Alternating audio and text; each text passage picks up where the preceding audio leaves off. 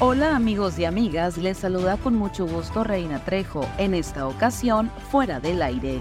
Estas son las cinco notas que debes saber antes de salir de casa.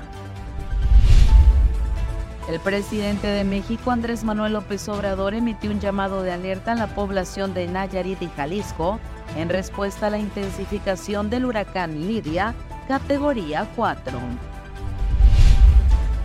La canciller Alicia Bárcena dijo que el primer avión ya está en camino para su retorno a México.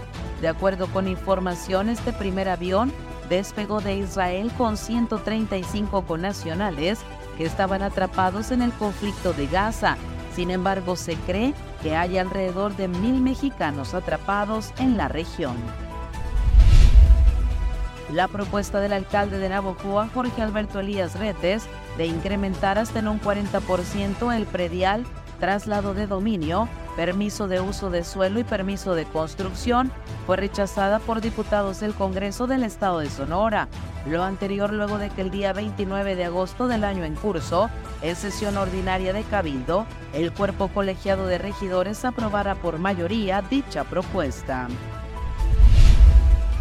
La depresión aumentó 40% en Sonora en el último año y el 30% de las personas en México enfrenta un trastorno mental, así lo expuso Hermosillo como vamos.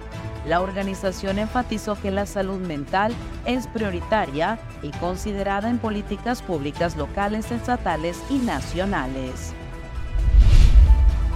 La Dirección de Jóvenes Construyendo el Futuro en Sonora abrió una oficina móvil de vinculación al programa en el Teatro Auditorio Municipal Romeo Gómez Aguilar de Navojoa. Además, Alberto Vázquez Valencia, director estatal de vinculación y seguimiento del programa, a petición del alcalde Jorge Alberto Elías Retes, acordó implementar un módulo móvil itinerante para visitar colonias, barrios y poblados del municipio e inscribir a mayor número de jóvenes a este plan federal.